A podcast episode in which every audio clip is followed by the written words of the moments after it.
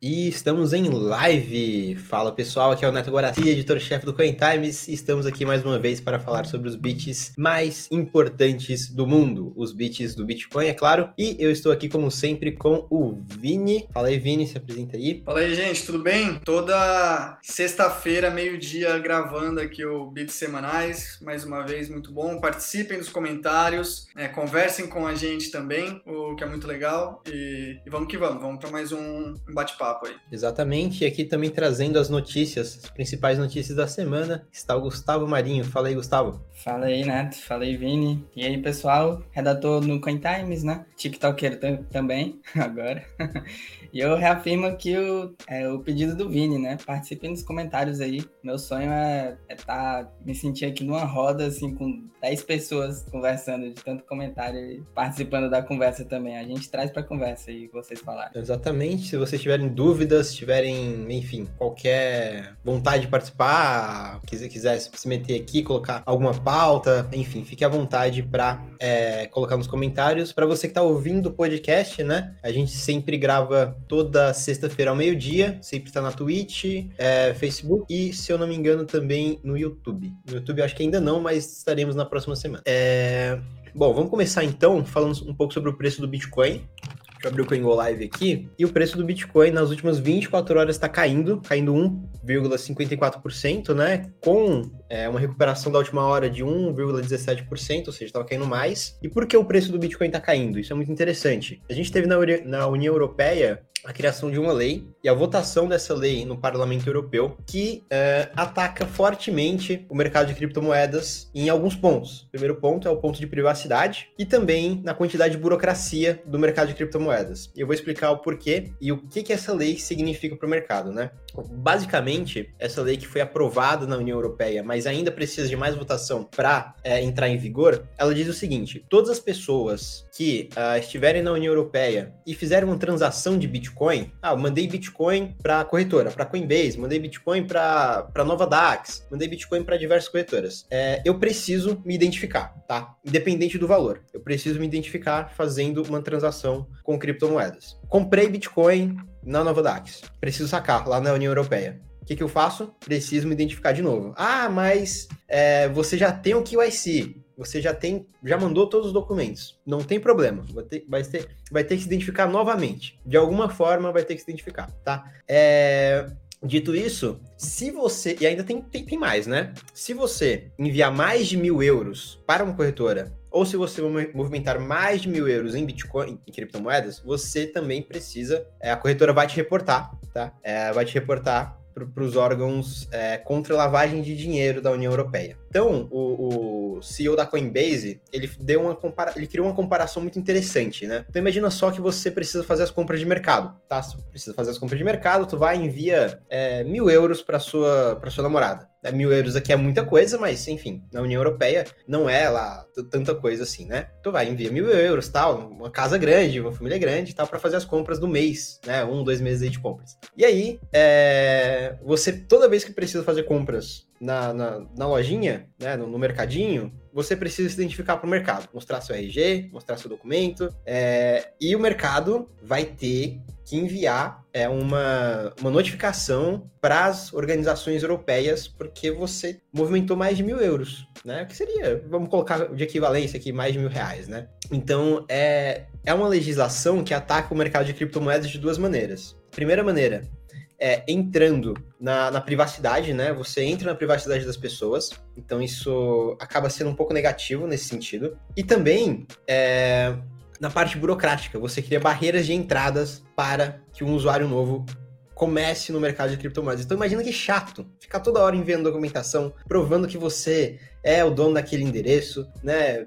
Enfim, é, é uma maneira sim de, é, de barrar o avanço das criptomoedas. E o próprio CEO da, da, da Coinbase, o, o Armstrong, ele, ele falou o seguinte: imagina só se fosse o contrário. Imagina só se fosse com os bancos. Como que os bancos não estariam completamente insanos, loucos, né, por conta disso? Imagina só, precisa para cada transação que tu faz no banco, você precisa ir lá e se identificar.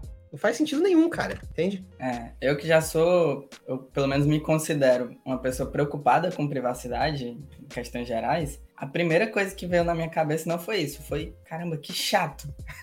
isso seria extremamente chato e desnecessário. Né? Não foi nem para a questão da privacidade que eu pensei primeiro, foi burocrática mesmo. É, parece que estão querendo inviabilizar o negócio tão chato que é. Eu acho que tem muita gente hoje em dia que não investe em ações, bitcoins, esse tipo de coisa, porque é, no momento que você faz isso, sei lá, você pode ter só 50 reais em ações, mas você já tem que declarar imposto de renda. E tem gente que hoje que não é obrigado a declarar, né? Ele prefere deixar o dinheiro lá, lá na renda fixa mesmo, né? No, rendendo no Nubank da vida, e aí ele não tem que declarar, não passa pela chatice de, de fazer esse tipo de coisa. Né? Eu acho que se importa bastante, né? A burocracia também. É, uma coisa que, que é legal, né? Inclusive você acabou de colocar na tela, né? O W Biácio mandou um salve, salve, seja bem-vindo, sucesso para nós, para você também. É, uma coisa que eu acho muito engraçada disso, porque o, as criptomoedas né, e o Bitcoin, quando você está transacionando, na verdade, o que você está fazendo é, é, compartilhando informações, né, que você está compartilhando dados na nuvem, está compartilhando uma mensagem. O Bitcoin ele é uma mensagem né, que você passa para outros pares da rede e as criptomoedas também. Então, na verdade, o que eles estão pedindo é que você é, forneça esse monte de informações é, para mandar uma mensagem para alguma outra pessoa, né, para mandar uma mensagem para uma rede que vai ser atualizada de forma simultânea. É, é um Imagina se o WhatsApp gigantesco. Exato. Imagina você, você vai mandar uma mensagem de WhatsApp para alguém, você tem que provar que aquele número é seu e, e, e mostrar, falar o que você está mandando, porque abre, abre a, o precedente para isso, né? É, a, até onde é o limite? A partir do momento que a gente aceita você compartilhar informações na internet em nuvem, você precisa se identificar e prestar conta de cada informação é, enviada, né, o precedente que abre para a gente ter que fazer isso para qualquer coisa é gigantesco. Você vai mandar um e-mail para alguém, você vai precisar prestar conta sobre esse e-mail e se identificar. Você vai mandar um WhatsApp para alguém, fazer a mesma coisa. Você vai postar um tweet, vai fazer a mesma coisa. Eu tava ferrado, né? Imagina. ter que ficar as coisas que eu falo aqui, se o pessoal lá de cima me pegar, é complicado, né? Então, é, não, não, faz sentido, é uma burocracia mesmo, a famosa burocracia feita para atrapalhar. E é literalmente um ataque, né? Não tem outro motivo. É até legal, fazendo um parênteses, a gente soltou uma matéria também do, do senador Ted Cruz, lá dos Estados Unidos, né, que ele, é, ele passou uma proposta de lei, que ele já foi o segundo senador a fazer algo nesse sentido, passando uma proposta de lei é, tentando criminalizar, proibir a emissão da moeda digital do Banco Central do, dos Estados Unidos, né, é, por conta de vigilância. Então ele fala, olha, vocês fazerem isso é um crime, é, é inconstitucional, vai contra direitos naturais do, né, do, do norte-americano, e isso é errado e a gente quer passar uma lei que, que oficialize o quanto isso é errado. E Caramba. na Europa estão fazendo o caminho contrário, né? E, você me lembrou de, um, de uma questão muito interessante, eu não sei se vocês lembram na, na invasão do, do Capitólio nos Estados Unidos, teve uma polêmica muito grande porque é, o governo dos Estados Unidos começou a perseguir todo mundo que estava ali na, na região, na cidade, né? E bloquear a conta de todo mundo, inclusive de pessoas que estavam ali só de passagem. Né? Então imagina só, se eles estão fazendo isso hoje, que você precisa de uma ordem judicial, você precisa chegar lá no banco, né, para pedir o bloqueio da, da, da conta das pessoas, imagina só quando eles tiverem isso ao apertar de botão né, que seria muito mais fácil. Então, naquela época, inclusive, tem ações judiciais lá nos Estados Unidos, né, de pessoas completamente inocentes que não participaram de protestos, seja lá o que você queira chamar, né, de, da, da, invasão do Capitólio e tudo mais, é, que tiveram suas contas bloqueadas porque foram suspeitas de terem participado. Você já tem um pré-julgamento aí, né? E a partir do momento que você dá os seus dados, como está acontecendo na União Europeia, para é, para os próprios reguladores europeus, que muitas vezes não são nem eleitos democraticamente, né, você cria um precedente muito grande, muito grande, como, é, como vocês estavam falando, né, para censura, para acontecer esse tipo de coisa de uma maneira muito fácil. É, isso que você falou do pré-julgamento é interessante porque nem serial killers são julgados com pré-julgamento, são punidos com pré-julgamento, né? Você não pode prender um cara que é suspeito de ter matado centenas de pessoas, né, sem um julgamento correto, sem você ir para tribunal, sem você ter as provas, mas você pode é, congelar o dinheiro de pessoas suspeitas a ter um envolvimento suspeito dentro das suas próprias suspeitas, pelo amor de Deus, né? Não, não faz nenhum sentido. Exatamente, e eu acho que aqui a gente já pode passar para o próximo tema, né? Que falando em coisas suspeitas e problemas, um problema muito sério que, que realmente pode acontecer com a gente é está relacionado aqui ao Brasil, inclusive para quem não tem né, todo o seu capital em criptomoedas, e até mesmo para quem tem e realmente precisa usar o sistema financeiro, que é basicamente todo mundo, né? É os servidores do Banco Central, eles estão ameaçando paralisar o Pix. Se você não me der um aumento, eu vou paralisar o Pix. Acho que depois é de tanta notícia assim de entidade central fazendo merda com o sistema monetário, não tem como não entender por que, que a gente precisa de algo descentralizado, né? Porque, meu Deus, os caras estão dando motivos direto, direto, direto na nossa cara, que a gente ou precisa deles, né? Precisa muito deles. Eles, ó, a gente tá num, num lugar de tanta vantagem, né? De tanto a gente tem tanto poder de, de barganha aqui para aumentar nosso salário e tudo mais, porque vocês dependem da gente, ou a gente vai para outra direção e não depende dos caras, né? Só, só tem essas duas opções. Ou eles são muito importantes mesmo, ou eles não são mais importantes. A gente tem que, que realmente procurar alternativas, porque, é, enfim, já, já tô indo longe aqui na notícia, né? Dá a notícia vale primeiro aí. Vale ressaltar, Marinho, é, voltando, voltando à matéria da notícia, né? Eu acho que o Vini que fez a, a matéria pro Coin Times, mas se eu não me engano, os, os, os próprios servidores do BC, eles estão pedindo um reajuste, por quê? Porque eles tiveram salários perdidos para a inflação, né? E se você for no site do Banco Central do Brasil hoje, você vai ver que a missão do Banco Central do Brasil é proteger o valor da moeda. Então, as pessoas que, em tese, seriam é, é colocadas ali para proteger o valor da moeda, para proteger que você não perca dinheiro é, para inflação, por exemplo, elas falharam miseravelmente e agora querem que você pague a conta por conta disso. Elas não fizeram o papel delas e, e agora, é, não só elas querem que você pague, mas também estão ameaçando, basicamente colocando, quase como colocando uma arma na cabeça de cada brasileiro e falando: não, é o seguinte, a gente vai parar todo o sistema financeiro que agora está baseado basicamente no Pix, porque a gente quer um aumento, porque a gente é, falhou miseravelmente, né?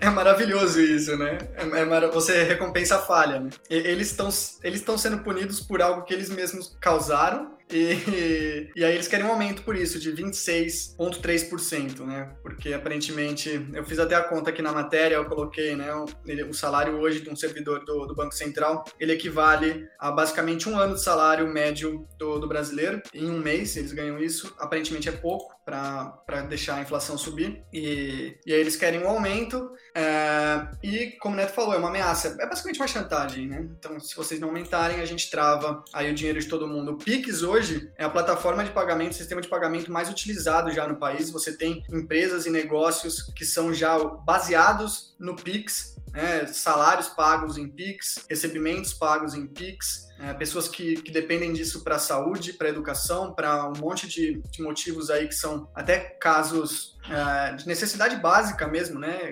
Essenciais. É difícil julgar o que é essencial ou não, isso é um pouco subjetivo, mas você tem várias coisas que são claramente essenciais, que você olha e que são baseadas no Pix, e isso agora está sendo ameaçado, é, né? Por, por uma, um pedido de aumento que, eu, na verdade, assim, né, eu pessoalmente né, nem, nem considero o pedido legítimo, mas eu acho que a gente pode discordar tranquilamente tranquilamente nesse sentido, né? Pode ser que alguém ache realmente que, eles, que, que o salário do servidor é baixo e que ele tem que receber mais, e, e eu acho que dá pra gente argumentar nesse sentido. Mas o ponto é, não é nem esse aqui, né? Eu acho que o ponto principal, e eu tentei trazer isso pra matéria, é quando a gente percebe que existe essa possibilidade. Então, vamos, vamos dizer, né, que mesmo que o governo atenda às reivindicações, que muito provavelmente vai atender, porque são reivindicações muito fortes, com uma ameaça muito forte. É, mas, e nenhum governo, em ano de eleição, e é muito importante deixar isso claro, que nenhum governo em ano de eleição quer o caos que causaria no país com a paralisação do Pix. Hoje, hoje o Pix é muito grande, uma paralisação do Pix seria um caos tremendo, e nenhum governo quer isso em ano de eleição, principalmente. É, seria muito mal, é, é, um, é um tiro no pé se ele, se ele não atender as reivindicações. O mais provável é que as reivindicações sejam aceitas por causa disso. Então talvez a gente nem veja uma paralisação efetiva do Pix. Mas é muito legal a gente saber que isso é possível acontecer. Eles podem podem, eles têm, existe o poder, existe a possibilidade, tá? Do Pix ser paralisado por uma reivindicação como essa, por decisão de poucos indivíduos é, numa instituição central. Isso é péssimo. Isso evidencia o tanto que a gente precisa de soluções descentralizadas, como é o caso do Bitcoin e como é o caso de outras criptomoedas também. Exato. E aí eu acho que eu já, já consigo costurar no próximo tema,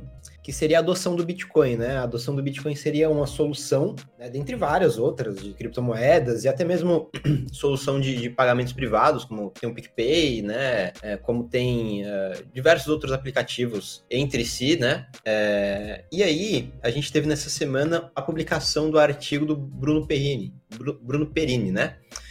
que é um.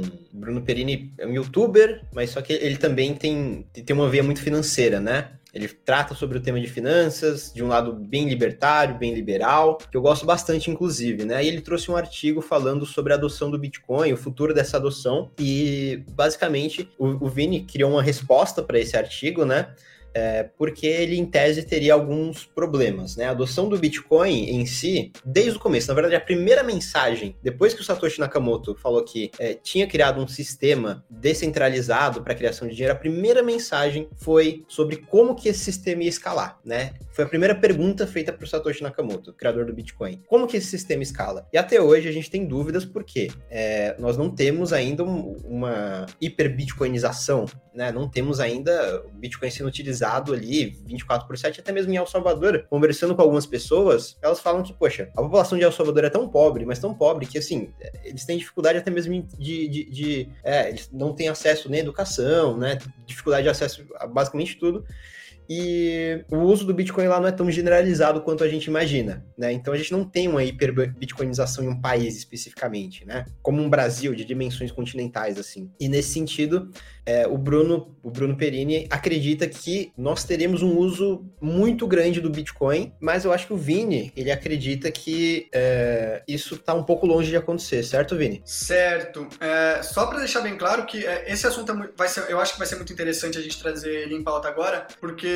a gente até já, já chegou a discutir um pouco na thread que eu fiz pro, pro Bruno Perini, eu conversei bastante com o Marinho sobre isso, e é, é um dos poucos assuntos, um dos poucos casos em que nós discordamos aqui entre nós, né, na redação. Então acho que é legal, inclusive, volto a reforçar, a gente tá com bastante gente assistindo. Comentem, deixem seus comentários sobre o assunto, se vocês discordarem de algo que eu disser ou que alguém aqui disser, é, faz, deixa a gente saber também aí nos comentários. Mas, primeiro, cara, é demais ver, ver um artigo do Bruno Perini falando sobre a adoção do Bitcoin Bitcoin sendo publicado na plataforma de investimento do Estadão, o, o investidor Isso é, incrível. Eu até começo a thread falando que adoção é algo que eu gosto muito, é um tema que chama muito minha atenção, porque, diferente da maioria das pessoas, eu realmente entrei de cabeça nesse mercado pensando em adoção. Assim, quando eu, eu, eu já vinha estudando há um tempo, mas eu só fui realmente me jogar no mercado, né, e começar a estudar e, e comprar mais quantidades aí de, de ativos, quando eu vi que a gente precisava de uma solução de dinheiro que fosse adotada no mundo, que fosse descentralizada. Então, é, eu acho que esse assunto,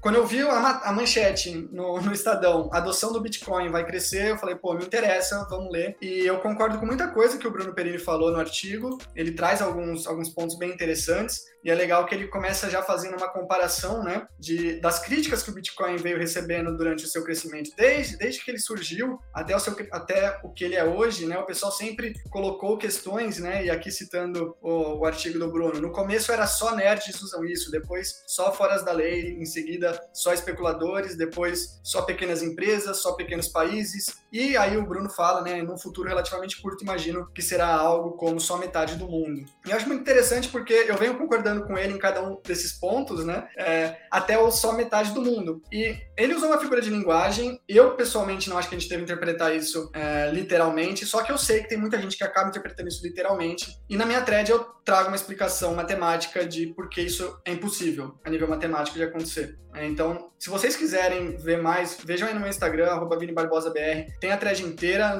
eu acho que a gente não precisa ficar tanto tempo aqui no podcast falando sobre ela. Mas uma continha muito, muito rápida. É, o Bitcoin, é, hoje ele faz uma média de transações por segundo ao redor de 3 a 4 transações por segundo, tá? o que a gente tem monitorado on-chain. Em teoria, é, uma, o Bitcoin ele conseguiria fazer em torno de 7 transações por segundo, tá? Em um momento de autocongestionamento da rede. É, se a gente pega esses 7 transações por segundo e, e, faz as contas aí, segundos por minutos, por horas, por dias, a gente tem um Brasil inteiro adotando Bitcoin e querendo transacionar, querendo usar a rede do Bitcoin, o Brasil com um pouco mais de 200 milhões de habitantes, a gente precisaria é, de um ano para que todas as transações fossem processadas na rede, as 7 transações por segundo. Isso, dados dados matemáticos, você faz a continha, cada um vai fazer uma transação, todas as transações demorariam um ano. Ah, então quer dizer que quem transacionou por último vai só conseguir completar daqui a um ano? Não necessariamente, você tem as taxas. Então isso causaria o quê? Uma super competição de taxas, as pessoas cada vez tentando passar taxas maiores no, nas transações, pagando mais por suas transações para conseguir furar a fila e conseguir que essa transação aconteça antes de um ano. Então você veria um aumento massivo de taxas. Eu até trago na thread que no ano passado, em abril de 2021, a gente viu taxas de mais 60 dólares na rede do Bitcoin, né? Quando teve aí uma grande movimentação, muita gente querendo usar a rede num curto espaço de tempo, foi próximo da, de quando o Bitcoin atingiu a alta histórica dos, dos 60 mil dólares. Foi realmente um momento muito quente do mercado, de muito uso da tecnologia, e a gente já viu taxas superando 60 dólares. Então eu fico pensando né, nas previsões do Bruno Perini aqui no artigo, onde ele fala de metade do mundo usar,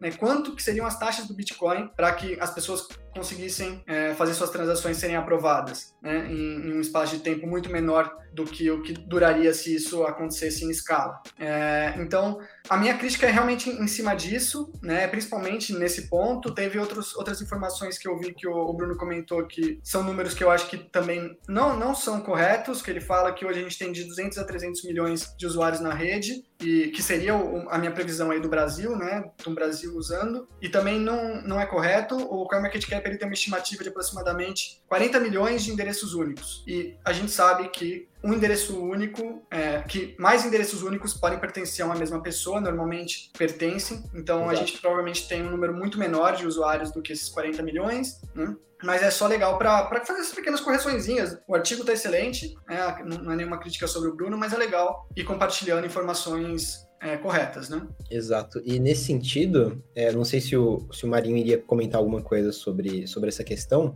mas eu já, já lanço aqui o próximo tema, que é um tema muito discutido, está sendo muito discutido agora dentro da comunidade e que é interessante que vocês saibam, porque pode atingir o bolso de vocês, tá? Pode atingir o bolso de vocês de uma forma talvez até que positiva. É, a gente está falando do fork do Greenpeace e do cofundador da, da XRP e por que que tem relação com o que o Vini está falando, né? Porque é, o cofundador do, do, da XRP, ele quer que o Bitcoin seja mais eficiente energeticamente, tá? Então ele, ele lançou uma campanha em parceria com o Greenpeace e com diversas organiza organizações ambientais para é, mudar, mudar o consenso do Bitcoin e torná-lo mais eficiente. Né? E como que ele quer mudar esse consenso? Ele quer para Proof of Work, ele quer para Proof of Stake, a gente só sabe que ele quer um consenso diferente, um consenso mais eficiente, que vai na direção aí do que o Vini está tá falando, de que a gente precisa, o Bitcoin precisaria sim de mais transações por segundo, de uma maneira talvez até, não sei se de mais transações por segundo é pro, pro Greenpeace, mas é, de trazer isso de uma maneira energeticamente mais eficiente para eles, né? Então essa é a principal preocupação desse pessoal. E é, ele publicou isso na Bloomberg, ele revelou que ele está com a campanha de 5 milhões de dólares é, na Bloomberg e falou que existe essa possibilidade de ter um tanto um soft fork, que é quando não se não se modificam as regras principais da rede é, e, e, você não precisa é, criar uma outra moeda, né? Quanto um hard fork que aí sim a gente criaria uma divisão no blockchain é, que muito provavelmente geraria uma outra criptomoeda aí, o Bitcoin Greenpeace, Bitcoin Green, alguma coisa assim que o pessoal já tá chamando, né? Que não vai dar certo, né? Que não vai dar certo, tá? E isso, isso é muito claro. A comunidade do, do Bitcoin é muito é, a favor do sistema de consenso atual, né? E a gente já teve lá em 2015, 2016, eu tava conversando isso com, com os rapazes aqui, é, a gente teve discussões sobre escalabilidade do Bitcoin, né? Inclusive, muitas delas sobre maneiras de tornar o Bitcoin mais eficiente. E algumas se tornaram até outros projetos, né? Por exemplo, a Waves, que utiliza o Bitcoin NG, que era uma proposta lá em 2015 feita por um professor de Oxford é, que é, é, pensava de uma maneira mais eficiente de tornar o, o, consenso do Bitcoin, de fazer as transações ocorrerem de forma praticamente instantâneas, né? Sem comprometer a segurança. Então, isso daí começou a ser utilizado na Waves. É, você teve também é, sidechains. Perdão, você teve também sidechains que estão é, sendo agora utilizadas tanto um pouco no Bitcoin, mas da maneira que foram é, descobertas, está sendo utilizada no, no na, na, na, na, Litecoin, né? E diversas outras moedas. Então essas pesquisas lá de 2015, 2016 estão sendo testadas, né? Mas não no Bitcoin necessariamente, tá? Então, é, como Inclusive, até algumas pessoas acreditam que outras criptomoedas, como a Litecoin, por exemplo, podem servir como se fosse um, uma rede de transações para o Bitcoin, né? E nesse sentido, é, e aí eu posso jogar a dúvida para vocês aqui, o que, que seria a, essa adoção do Bitcoin, né? Seria para o Bruno Perini é, a transação, a utilização para comprar um cafezinho, ou seria para utilizar o Bitcoin como reserva de valor? Porque aí você tem é, uma outra maneira de, de usar o Bitcoin, que não necessariamente você precisa, seria interessante, mas não necessariamente precisa ser custodiante, né? Tem até uma, uma solução diferente, né? Que seria nesse sentido de atingir mais transações por segundo, não, não necessariamente de uma forma mais energeticamente eficiente, porque ainda é Proof of Work, é, que foi o Bitcoin Cash, que até mesmo depois foi até para Bitcoin Satoshi Vision, né? Que é um projeto que o, o criador, o fundador desse, desse termo que o Neto usou, hiperbitcoinização, que é Daniel, é, o sobrenome dele é difícil, não vou lembrar. Daniel alguma coisa, ele inventou esse termo em 2014, era um Bitcoin lá é, antigo, né? E hoje ele apoia o Bitcoin Satoshi Vision porque ele sempre falou que é, precisava de mais transações por segundo, é, precisava de um bloco maior para a gente atingir essa adoção, né? Essa, esse objetivo de ter metade da, da população ou mais sempre existiu, né, no, nas criptomoedas, apesar da gente não saber tanto como fazer isso, não, é nem não saber, mas discordar de como a gente faria isso, né, porque é, o, o, próprio Satoshi, ele achou que dava para fazer aumentando os blocos, né, indefinidamente até, porque segundo a lei de Moore, se eu não me engano, que ele citava, é, a gente ia ter mais capacidade de armazenar um blockchain grande, né? O preço da, dos hardwares iam caindo e tudo mais. É, mas outros argumentam que isso não está acontecendo, que a gente precisa de blocos pequenos ainda, manter esse baixo TPS, né, para escalar o Bitcoin de forma descentralizada. E o BTC, ele seguiu nesse caminho. É, mas eu, eu sei que o Vini já se antecipou na thread que ele fez no Twitter sobre esse assunto, né? Mas é legal trazer para cá. Que, por exemplo, com soluções de segunda camada, como a Lightning e tal, é, uma transação pode representar várias, né? Às vezes uma transação só não é a adoção de uma pessoa comprando cafezinho, é da pessoa comprando cafezinho centenas de vezes, né? E outras pessoas comprando cafezinho também outras centenas de vezes, porque pode ser uma abertura de canal na Lightning, né? Por exemplo. Ah, e até mesmo soluções custodiantes aí, por exemplo, a pessoa usar um Strike da vida, um Cash App, né? Imaginando aí, por exemplo, o PicPay, que você manda dinheiro de um para o outro, você tem um desse com Bitcoin, mas você não tem a chave privada, mas está usando, né, de certa forma ali. Não é o ideal, óbvio, né? não, não é o que Satoshi estava pensando lá atrás, com certeza. mas eu chamaria isso de adoção, né? A gente pode talvez discordar dessa palavra se isso seria ou não adoção, né? De certa forma, a adoção eu vejo, né, como adoção do BTC, não necessariamente a adoção da rede Bitcoin. Tava até conversando isso com outra pessoa no Twitter, né? Ele falou assim: "Ah, eu usar, por exemplo, a, a Binance para comprar e vender Bitcoin, depois mandar, tirar, não sei o quê. A Binance então tá tá sendo a segunda camada do Bitcoin? De certa forma, eu acho que sim, uma camada custodiante da, do Bitcoin. Não sei se vocês vão concordar ou discordar disso.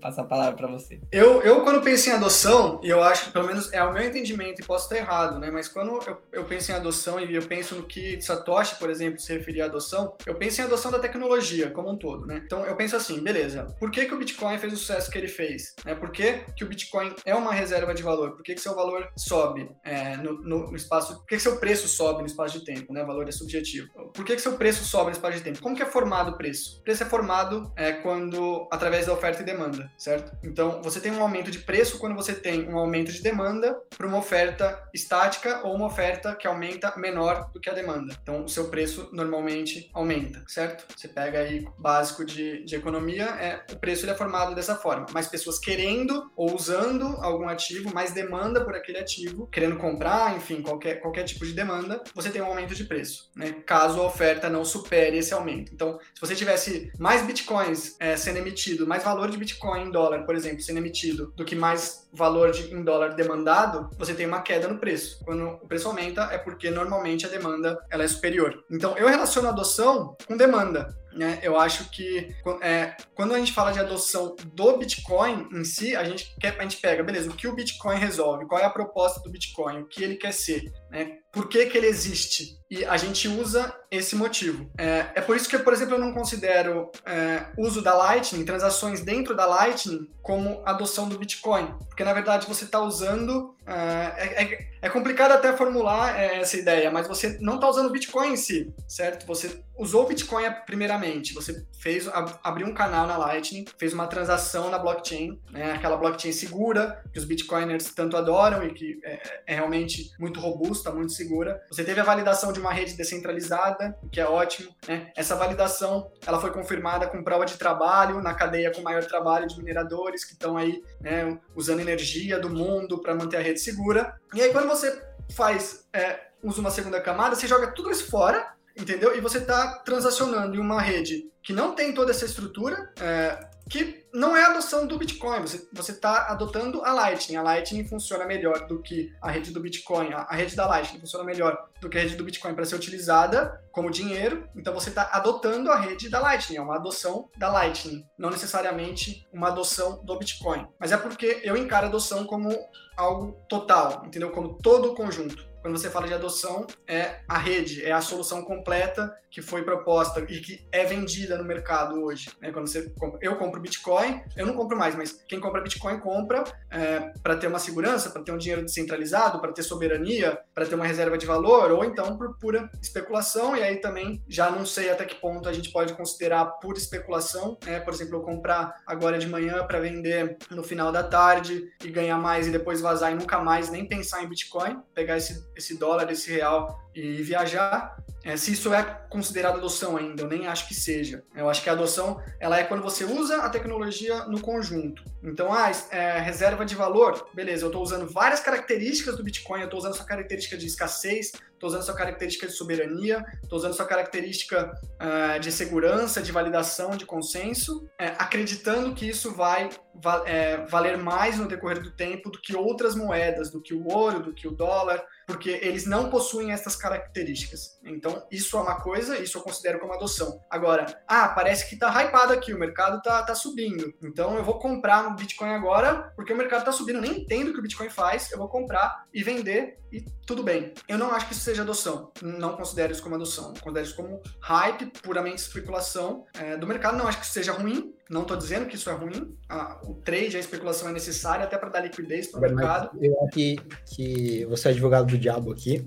Eu, particularmente. Manda ver, manda ver. Eu tenho uma dúvida depois. Acredito que, que é, essa parte, o Bitcoin, ele muda muito menos. Ele muda muito mais de narrativa do que muda, muda de código, né? Digamos assim. Claro, você tem sempre as atualizações do código do Bitcoin, mas as narrativas do Bitcoin mudam muito, tá? A gente tem um gráfico no CoinTimes que fala sobre isso. Porque, inicialmente, quando você vai ver as discussões do Bitcoin no Bitcoin Talk, ele era visto como um modelo, uma prova de modelo, tá? E essa prova de modelo depois passou para ser um dinheiro digital, né? Então, ah, não, a gente acredita que o Bitcoin vai ser usado como dinheiro digital. Aí você tem pessoas como Roger Ver e tudo mais que acreditam nisso. Depois, é um dinheiro digital anônimo, né? Então você teve o crescimento do Silk Road nessa época. Depois, agora, é um ouro digital, tá? Essa é, é, é a narrativa que é a narrativa padrão, do Bitcoiner padrão hoje. Você vai no Twitter, você acha o Bitcoin como ouro digital. E você tem também a próxima narrativa já chegando, que é o Bitcoin como ativo financeiro, né? E aí você tem empresas como Coinbase, você tem empresas que fazem é, ETF, né? ETF de Bitcoin,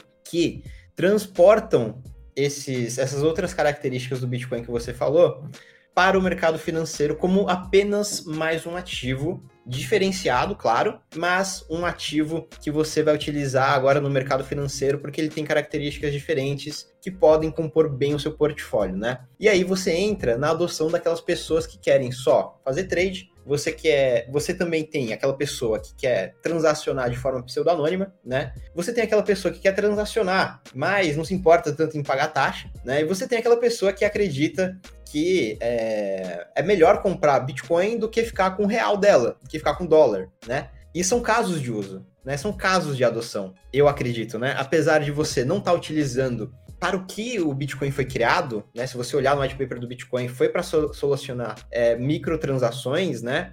E claro, ter essa parte de, de, descentralização, mas foi é citado nos primeiros parágrafos a parte de microtransações, é, foi mudando, as coisas foram mudando de acordo com é, tanto as necessidades dos bitcoiners, quanto também as necessidades, eu acho, do próprio mercado, né? E aí eu acho que abro é, aí a palavra para o Marinho. Faz sentido, é uma mudança de narrativa, né? E enfim, mas aí continua naquele ponto de discordar qual que é a adoção. Isso aí não seria a adoção da rede Bitcoin, né? Ah, eu tenho uma pergunta nesse sentido, né? De adoção da rede Bitcoin. Eu estava falando e eu fiquei pensando, por exemplo, que eu concordaria facilmente contigo se a gente estivesse falando, por exemplo, é, de uma adoção de uma solução custodiante ou até mesmo de uma solução semi-custodial, como, por exemplo, a Liquid, que é uma custódia federada, né? Tem, a gente tem, por exemplo, a LBTC, né? Você manda seus bitcoins, é, não sei nem como é que chama, porque não é abrir canal, né? É como se fosse um abrir canal na Lightning, mas você coloca para prender eles para usar agora LBTC em vez do seu BTC, né? Mas você consegue resgatar de LBTC para BTC de volta. Você vai falar, ah, era o peguinho, né? É, exatamente. É, você manda os seus bitcoins para um, um, um terceiro, né? Para um terceiro endereço. Esse terceiro endereço ele é multi-assinado, se eu não me engano. Então tem acho que 12 ou 13 é, pessoas assinando, né? Instituições, na verdade, assinando, para transformar esses bitcoins em L Bitcoin. Né? Então você uhum. deixa ali e você tira de um lugar e coloca no outro, tá? Então é basicamente isso. Aí o que acontece, né? A, o modelo de segurança é diferente do modelo de segurança da rede BTC, da rede Bitcoin, né? E inclui confiança. No caso da Lightning, você ainda consegue uma, um nível, um grau de soberania ainda mais alto, e aí vem minha pergunta, se isso não é a rede Bitcoin ainda, porque ainda você tem o grau de soberania se você estiver rodando o seu nó, se você tiver a sua liquidez, é, e aí vai, vai minha pergunta né? Não seria a adoção do Bitcoin se eu estiver usando a Lightning de forma soberana, ou não estiver usando uma custodiante da vida, ou até mesmo liquidez de terceiros? Ó, eu, eu, eu não considero. Eu pessoalmente não considero. Eu considero como adoção da Lightning. É a mesma coisa que falar, por exemplo, sobre a adoção do, do WBTC, por exemplo. Tá? Tem o, o WBTC, que é um token de Ethereum, um RC20, que é usado na rede da Ethereum. É, você pega o seu Bitcoin, você colateraliza ele e você recebe um token da Ethereum que você vai usar este token no ecossistema da Ethereum. Você está adotando o Bitcoin? Bitcoin é RC20, né? É. Você está adotando Bitcoin? Não, você está adotando um token RC20. Você está adotando a solução da Ethereum. Você não está adotando a solução do Bitcoin. Você está adotando a solução da Ethereum e você está usando um ativo colateralizado que você pode ou não resgatar se o resgate funcionar. Entendeu? Se, por exemplo, a gente, se a gente transformar essa analogia para analogia Fiat, né? Você tem a nota de real e você tem o real sendo usado. Eu ia chegar lá. Maneiras. Exatamente, você tem o real sendo usado no Pix, completamente diferente, que o pessoal já está querendo bloquear. Você tem o real sendo usado, sei lá, em ETF, talvez. Não sei se quem é um louco que vai colocar o, o real em algum tipo de ETF né? É, existe essa possibilidade, né? Existe essa possibilidade também, né? É, a gente poderia, acho, fazer uma aplicação melhor com dólar, talvez, né? Que é mais utilizado em produtos financeiros, né? Então você tem a adoção do dólar em formatos diferente, diferentes, né? Eu queria, fazer uma, eu queria fazer uma pergunta para vocês nesse sentido. É, você pega o seu dólar hoje e você compra Bitcoin com o seu dólar hoje, pensando em vender esse Bitcoin por dólar no futuro, isso é adoção do Bitcoin ou isso é adoção do dólar? Eu acho que é a, a, lógica ela acaba sendo mais ou menos a mesma, entendeu? Você está pegando o seu dólar, você está colateralizando ele num ativo e com interesse, eu estou falando da pessoa que, que quer o dólar, tá? Tipo, o cara que, que quer mais dólar. Eu tenho 100 dólares, eu quero 200 dólares, eu compro Bitcoin na expectativa de um 100% e retiro 200 dólares, tá? Tô falando é, essa, essa pessoa, não o Bitcoiner é, entusiasta ideológico. É, é adoção de Bitcoin ou é adoção de dólar? Entendi, é como se fosse Entendeu? papel de Bitcoin, né? Exato. Se o cara não, se o cara faz isso, ele faz exatamente isso, ele tá só especulando, mas ele tira da corretora e guarda em carteira própria e depois joga para a corretora de novo e vende. Então, Esse cara eu, só especulou. Eu considero, isso, eu considero isso como adoção do Bitcoin. Ele só especulou, mas ele usou a rede Bitcoin. Né? Ele não usou Sim. só papel de Bitcoin. É, eu, eu, me contradisse, inclusive, porque eu não. Eu tinha falado que eu, especulação não era adoção, mas eu tô achando que eu, a explicação de vocês e eu acabei me convencendo também de que talvez especulação seja adoção. É, porque Basta usar a rede Bitcoin. Acaba seguindo na lógica do que eu penso sobre a Lightning, entendeu? Então, na verdade, a minha lógica ela, ela não fazia sentido porque eu mesmo me contradizia nisso. E eu acho que eu prefiro a ideia de que quando você compra dólar com Bitcoin, você tem uma adoção do Bitcoin e não uma adoção do dólar. E quando você pega o seu Bitcoin e usa ele em uma outra rede, você tem a adoção da outra rede e não a adoção do Bitcoin. Você está usando outra rede, porque a rede do Bitcoin não serviu para você para aquele uso específico. Você quer comprar um, ca um, cafezinho, a rede do Bitcoin não atende a sua necessidade, ela não soluciona o seu problema, ela não, não atende sua demanda. Então você precisa usar uma outra solução, uma outra rede para conseguir atingir esse objetivo. Isso, é, isso eu acho que é adoção, a gente poderia argumentar, talvez. Que, que aliás, isso está acontecendo, e eu acho que eu já vou emendar na próxima notícia aí, com o ST, né? Só comentar outra coisa, que eu, é, isso de, ah, eu me contradisse, eu mudei de ideia, tudo bem, isso aí, isso aí é normal, porque a gente tá pensando aqui, eu ainda tô é, analisando se você tem razão sobre a Lightning, porque o modelo de segurança, mesmo que você seja quase 100% soberano, que eu acho que não dá, né, porque você tá em canais com outras pessoas e tudo mais, o modelo de segurança não é exatamente igual. Então, já que o modelo de segurança não é exatamente igual, ainda pode se considerar uma rede é, diferente. É completamente diferente, porque uma depende da outra, tudo bem. Mas eu até lembrei do, de uma conversa que a gente estava tendo com, com o Cristiano Quioca, do Instituto Mises, né? Que ele falou assim: ah, eu acho que o Bitcoin não é dinheiro porque, por exemplo, eu não tô na padaria aqui do lado, não aceita, não tá sendo usado como dinheiro no dia a dia, então por isso eu acho que ainda não é dinheiro. Aí eu fiquei assim, eu tinha perguntado, né, qual que era a crítica dele ao Bitcoin, né, que ele disse que tinha ainda crítica ao Bitcoin. Aí eu pensei, poxa, tá, eu poderia tentar discordar de você, mas aí eu estaria discordando dos fatos, né? tipo, é que nem a discussão que ele teve no Spotnik. Não dá para discordar dos fatos, né? Tá. Um dia talvez a gente chegue lá, mas não é. Pode puxar o próximo tema. Foi mal. tá Eu acho que o Neto ele ia falar da notícia que a gente tem visto da, da adoção do Bitcoin com a stablecoin da, da Terra, da né, Neto? Exato, da terra, exatamente. Da terra. da Terra, da Terra, o ST. Aí, né? Mas exatamente isso. É, e só para fechar o assunto, né, os canais de, de utilizados pela Lightning, desde o começo do Bitcoin, o Satoshi já é, via isso como uma solução né, de pagamento. Inclusive, dava, dava exemplo, se eu não me engano, era do padeiro, né? É, se você quer abrir uma conta do, do, do, padeiro e fazer transação de Bitcoin, a gente pode ficar atualizando nosso saldo aqui, né? A Lightning é, é só uma expansão disso, né? Mas é bem interessante, só pra gente fechar esse assunto. É, o que, ia trazer, que eu ia trazer justamente era essa questão da, da UST. Eles estão utilizando o Bitcoin, adotando o Bitcoin, aí eu acho que pro Marinho e não pro Vini, como um colateral, né? Um colateral para uma stablecoin, a UST. E hoje, qual é a novidade, né? Para quem tá, tá ouvindo a gente, sabe que isso já, já aconteceu, né? Que eles estão fazendo compras aí milionárias, multimilionárias, mais de 125 milhões por vez aí. É, mas a novidade é que acharam um endereço e esse endereço é, já tá quase se tornando, se eu não me engano, já tá quase superando a quantidade de bitcoins que tem a Tesla, né? Se tornando um dos maiores endereços com Bitcoin do mundo. Né? Então é uma notícia bem relevante e que tem aparentemente impulsionado o mercado de criptomoedas junto com as possíveis compras do Michael Saylor, que se eu não me engano ele anunciou nessa semana também, né? Isso, a, a da Terra. Ela tem um endereço de Bitcoin. Deixa eu até ver se não, não aumentou aqui. Vamos fazer uma atualização em tempo real. Mas ela tinha passado até a Fundação Tesos e ela estava encostando na Tesla. Isso mesmo, ainda não passou, mas isso faz dela a quinta maior instituição detentora de Bitcoin do mundo. É, tem mais de um bilhão e meio de, de, Bitcoin, de dólares em Bitcoin, né? Na verdade. É, isso dá mais de 30 mil Bitcoins. Pelo menos da última vez que eu olhei, não, posso atualizar aqui e ver uh, se aumentou. Abrindo aqui a página agora. É, não, tá a mesma coisa, 30.727 bitcoins, cerca de um A Tesla tem 43 mil, né? Só para o pessoal, já que a gente comparou aí, o pessoal saber. Tesla tem hoje 43.200 bitcoins em caixa no tesouro deles.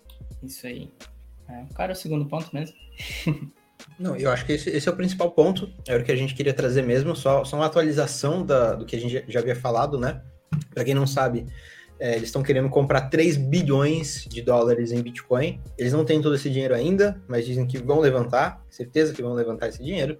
É, não, outra já... coisa. É, eles querem 10 bilhões. 3 é ah, o que eles dizem que vão comprar agora. Ah, tá. Ok. É, a, a, intenção é ser. Isso tem até um vídeo recente lá do, do, Kwon falando que ele quer ser o maior holder fora Satoshi Nakamoto. Tipo, só, só, vai ter Satoshi Nakamoto na minha frente. A gente vai se tornar o maior holder de Bitcoin é, do mundo. Hoje, para quem não sabe, de instituição conhecida, né, é a Block One, a empresa lá que fundou a rede iOS. Ela que tem mais Bitcoin hoje em dia, né? São mais de 100 mil, 140 mil, é? Por aí. Bitcoin. Caramba, e, e isso é um perigo muito grande. Um perigo porque, já vou emendar na próxima notícia, porque quando você centraliza muito uma coisa, né? Você tem riscos aí. No caso. Já pensou mais de é, não, não vai lastrear o ST coisa nenhuma, vai só fugir. Não sei, são especulações aí possíveis, né? Existe essa possibilidade. Mas é, a, a grande questão é que, poxa, isso pode influenciar muito o mercado, né? Poxa, ative minha carteira de, com 100 mil bitcoins roubados. Como o mercado vai ficar? Né? É, é uma coisa a se perguntar, né? Eles e colocam um alvo teve... nas costas deles, né? Literalmente, é, por ser né? os maiores holders. Gigantesco. Se, se eles não utilizarem os, os, os melhores uh, políticas, as melhores políticas de segurança, é, é muito arriscado, né? É, andar com tanto Bitcoin, provavelmente um endereço só. Esses caras não podem pegar o mesmo avião, né? Que... Não, não podem. É, é uma carteira multi-assinatura, né? Não, sequestrar o Ducon só não vai adiantar, mas, sei lá, se, acho que Acho que eles não vão nem divulgar o nome de todo mundo que vai ter uma assinatura dessa, dessa chave, né? É, seria muito. Seria uma falta enorme de responsabilidade, né?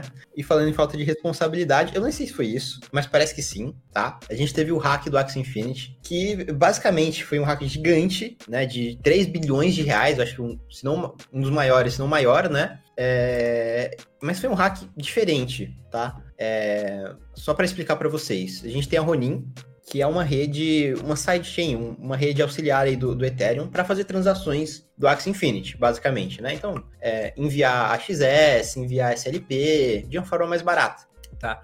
E essa rede tem pontes para o Ethereum, né? E para diversas outras redes também, tá? O que aconteceu foi que é, uma dessas pontes, e vocês podem me corrigir, eu acho que o Marinho que fez essa matéria, foi hackeada é, o validador Axidal, né? Se não me engano, foi hackeado. E aí, o hacker ele foi retirando esses valores é, e só depois de seis dias, quando os usuários começaram a reclamar que não conseguiam transferir Ether, é, Ether de, da, da Ronin para Ether do Ethereum, né, fazendo essa ponte aí, que eles foram perceber que tinha alguma coisa de errado, né? E, e chega até um pouco ser engraçado isso, né? Depois de seis dias que esvaziaram sua carteira de, de, de Ethereum, ah, estão reclamando aqui. Ué, cadê? Sabe, é uma situação meio que... É, aqui em São Paulo tem, tem, tem alguns locais que você passa, e são locais bem conhecidos, né? O Brás é, para quem, quem sabe, é, você tem que tomar muito cuidado nesses locais. Porque você se distrai um pouco, sua carteira já não tá mais no seu bolso. Você olha pro lado direito, seu lado esquerdo já sumiu. Né? Se você, assim, depender, se você olha para cima, você volta para baixo, você não tem mais roupa. Né? E dá a impressão de que foi isso que aconteceu com, com o pessoal da Axie Infinity, né? Sim, você vai perceber seis dias depois, às vezes, né?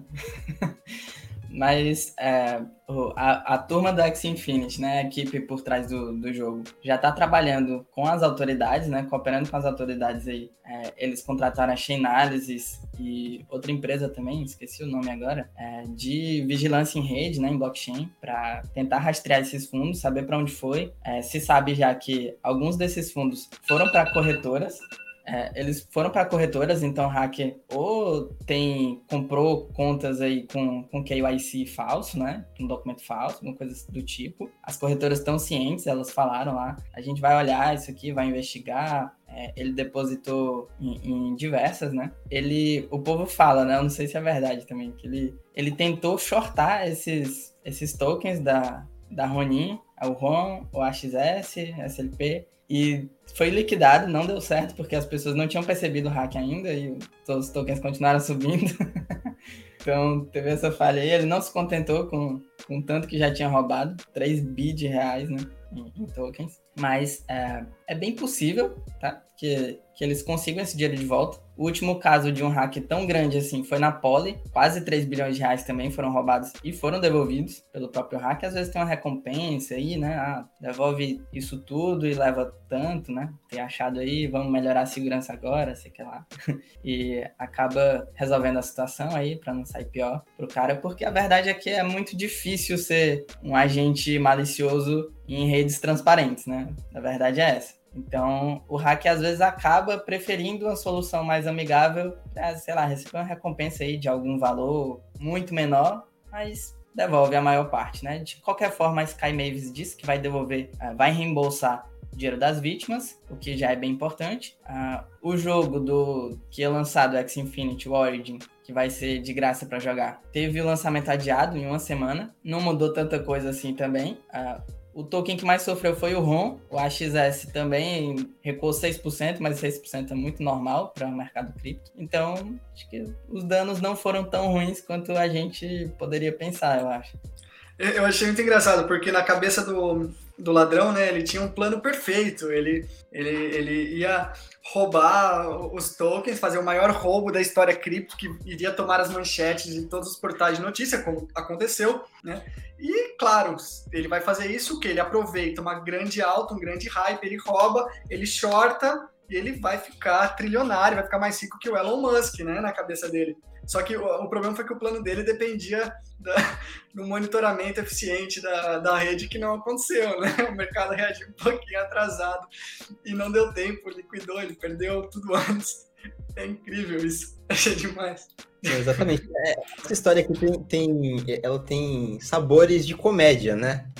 desde o começo, do meio, e eu acho que também vai terminar nesse, nesse naipe também, tá? Inclusive, a gente tem uma história muito semelhante de uma pessoa que roubou é, valores, se eu não me engano, da Bitfinex, né? É, e essa pessoa era um TikToker. A gente não sabe se ela tinha roubado especificamente, se foi outra pessoa que roubou e passou esse dinheiro para ela. Tá uma história meio obscura ainda. Mas o que acontece? Que ela roubou alguns bilhões aí e ela vivia fazendo vídeo no TikTok falando que ela era a ladrona, né? Era pessoa, pessoa que tinha bilhões roubados. Nem era um casal, né? Ela tinha um marido que era tão cringe quanto, né?